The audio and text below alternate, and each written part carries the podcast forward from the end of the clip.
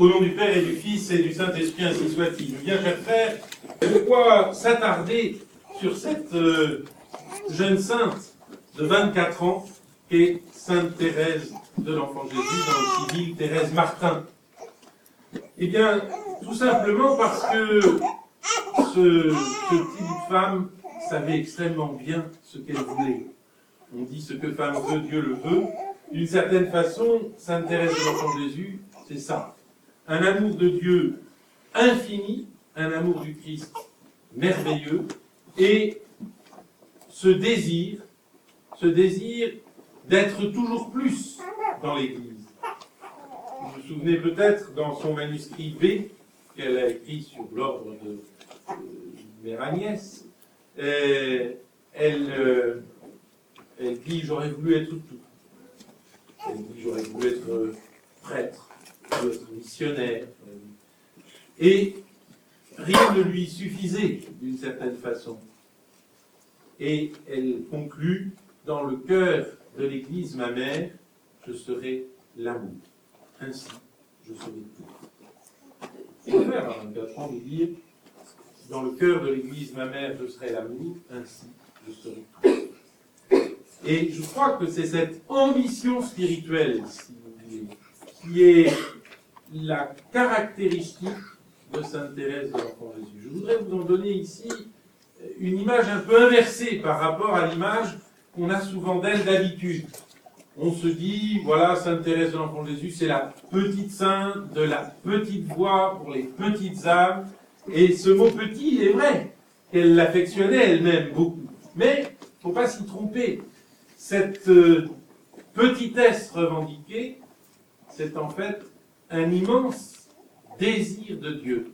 Vous savez qu'elle a écrit donc cette, euh, on a appelé l'histoire d'une âme, euh, ces, ces manuscrits autobiographiques, et elle explique que, petite fille, elle voulait déjà être une sainte, mais pas une sainte, une grande sainte, et de préférence la plus grande sainte, avec cette idée que fallait tout faire pour Jésus. On comprend dans cette perspective son entrée au Carmel à 15 ans. Ça paraît un acte un peu déraisonnable, mais qui est une sorte de prouesse. Comme le chevalier fait des prouesses pour sa dame, et bien d'une certaine façon, cette euh, jeune fille se donne à Dieu d'une manière inédite, d'une manière absolue, dans une prouesse, dans un acte extraordinaire et euh, unique. Mais quelles sont ces religieuses quand même un peu, folles qui ont bien voulu d'elle dans ce Carmel à 15 ans? Je suppose qu'à 14 ans, elle a commencé déjà ses demandes. Et puis, vous savez ce qu'elle voulait. hein. Donc j'imagine que ça devait être assez euh, intensif. Bien entendu, on lui a dit non. On lui a dit il faut attendre, on lui a dit pas tout de suite. Et du coup, eh bien, elle a décidé son père à faire le voyage à Rome pour demander au pape de rentrer à 15 ans au Carmel. Et contrairement à ce que parfois on raconte un peu vite, ce n'est pas le pape qui l'a fait rentrer à 15 ans au Carmel. Le pape il fait souvent ce que, font les, dignitaires du Vatican. Il lui a dit Ma petite fille, c'est très bien. Euh, parce qu'elle a quand même osé lui en parler, elle. Elle, devant Léon XIII, euh, a réussi à monter jusque-là et à exprimer son désir de rentrer au Carmel à 15 ans. Au fond, qu'est-ce qu'il y a euh, Ensuite, elle a, euh, bien entendu, si elle a vu le pape, elle a vu aussi l'évêque, hein, euh, qui lui était très hostile à son entrée au Carmel au départ. Mais je, ne sais comment elle, elle est parvenue à ses fins. Il est, très possible que le fait qu'elle ait déjà euh, deux sœurs carmélites ait joué largement en disant bon, quand même, c'est une famille particulière et euh, je ne dis pas que ses, sœurs vont lui servir de nurse ou de, garde d'enfants, mais enfin, elle sera, elle sera quand même un peu chez elle dans ce, dans ce, dans ce Carmel. En tout cas, elle parvient à ses fins et elle offre à Jésus cette prouesse incroyable de rentrer au Carmel à 15 ans. Et toujours dans cette euh, démarche, au fond, au Carmel, elle n'en a jamais assez, elle n'en fait jamais assez. Et c'est dans cette perspective qu'elle va insister sur toutes les petites actions de la journée. Vous voyez comme euh, il ne faudrait pas renverser les choses. C'est l'héroïsme de Thérèse qui fait que chaque geste, même le plus petit, doit avoir une signification amoureuse pour Dieu. On cite souvent sa phrase Je marche, je marche pour un missionnaire quand elle était extrêmement malade, parce qu'elle s'est rendue malade, de, privation, de pénitence. Moi je dis simplement qu'elle est, morte de, de, de elle est morte de froid en fait à, à, 24 ans. Pourquoi? Parce qu'elle faisait pénitence, parce qu'elle offrait, elle offrait tout ce qu'elle pouvait pour aller à Dieu. Et vous voyez donc que c'est tout le contraire de cette espèce de, euh, de démocratisation de la sainteté dans le mauvais sens du terme qu'on nous présente souvent comme étant sienne. Il y a d'abord un héroïsme fou, incroyable, et puis il y a ensuite le fait qu'effectivement, dans cet héroïsme, elle prend conscience que la plus petite chose, que la plus petite attention, que le plus petit geste, que la moindre pensée peut être tournée vers l'amour, peut être rendue infinie dans l'amour infini. Dans le cœur de l'Église, ma mère, je sais l'amour, cet amour, rend infini, d'une certaine façon, tout ce qu'il habite, tout ce qu'il pénètre. Et on peut dire que c'est là tout de même la grande révélation, la grande révolution que Sainte Thérèse fait faire d'une certaine façon à toute l'Église. Cette Église qui, au XIXe siècle, est très crispée sur la loi. Cette Église qui est une Église de la loi, de la justice. Eh bien, Sainte Thérèse lui enseigne, c'est pas pour rien qu'on l'a faite docteur de l'Église, Sainte Thérèse lui enseigne à revenir à l'essentiel qui est l'amour. Sainte Thérèse lui montre que dans l'amour, tout devient infini. Que dans l'amour de Dieu, la moindre offrande peut devenir quelque chose d'infini. C'est ce qu'elle appelle, euh, d'une manière très, très naïve et assez jolie, l'ascenseur. C'est l'époque des premiers ascenseurs, donc c'était quelque chose de tout à fait extraordinaire.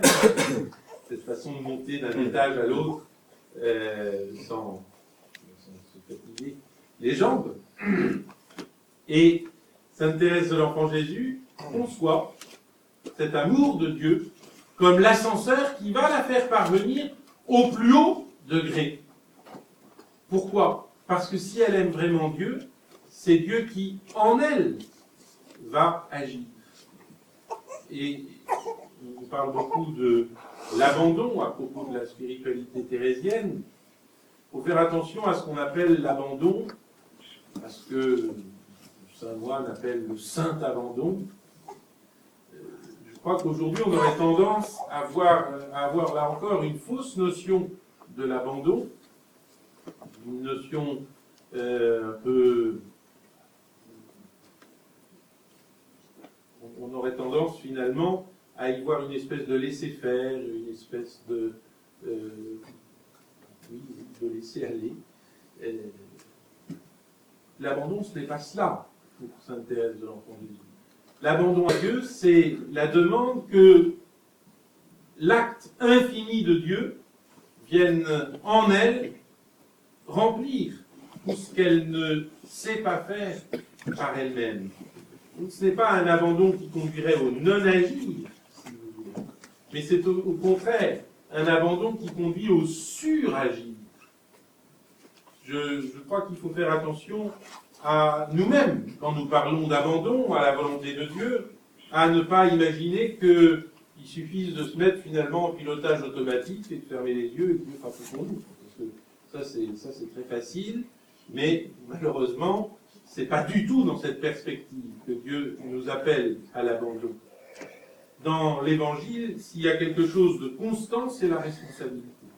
Nous n'avons pas à donner notre responsabilité à Dieu. Et moins qu'une autre, Sainte Thérèse de l'Enfant Jésus a donné sa responsabilité à Dieu. Je dirais au contraire, elle a essayé, avec cette ambition fulgurante, qui est, je crois, vraiment caractéristique des, jeunes filles qui se voient en haut de l'affiche, elle a essayé de prendre toute sa responsabilité, et parce qu'elle savait qu'elle ne pourrait pas faire assez par elle-même, elle a demandé à Dieu très simplement que son amour vienne ajouter tout ce qui pouvait manquer à son offrande à elle, Thérèse.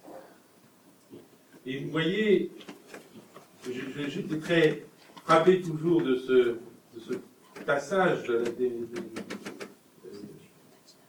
mémoires d'une âme, lorsque Thérèse se compare à Madeleine, la grande euh, sainte du, du Nouveau Testament la Sainte Vierge.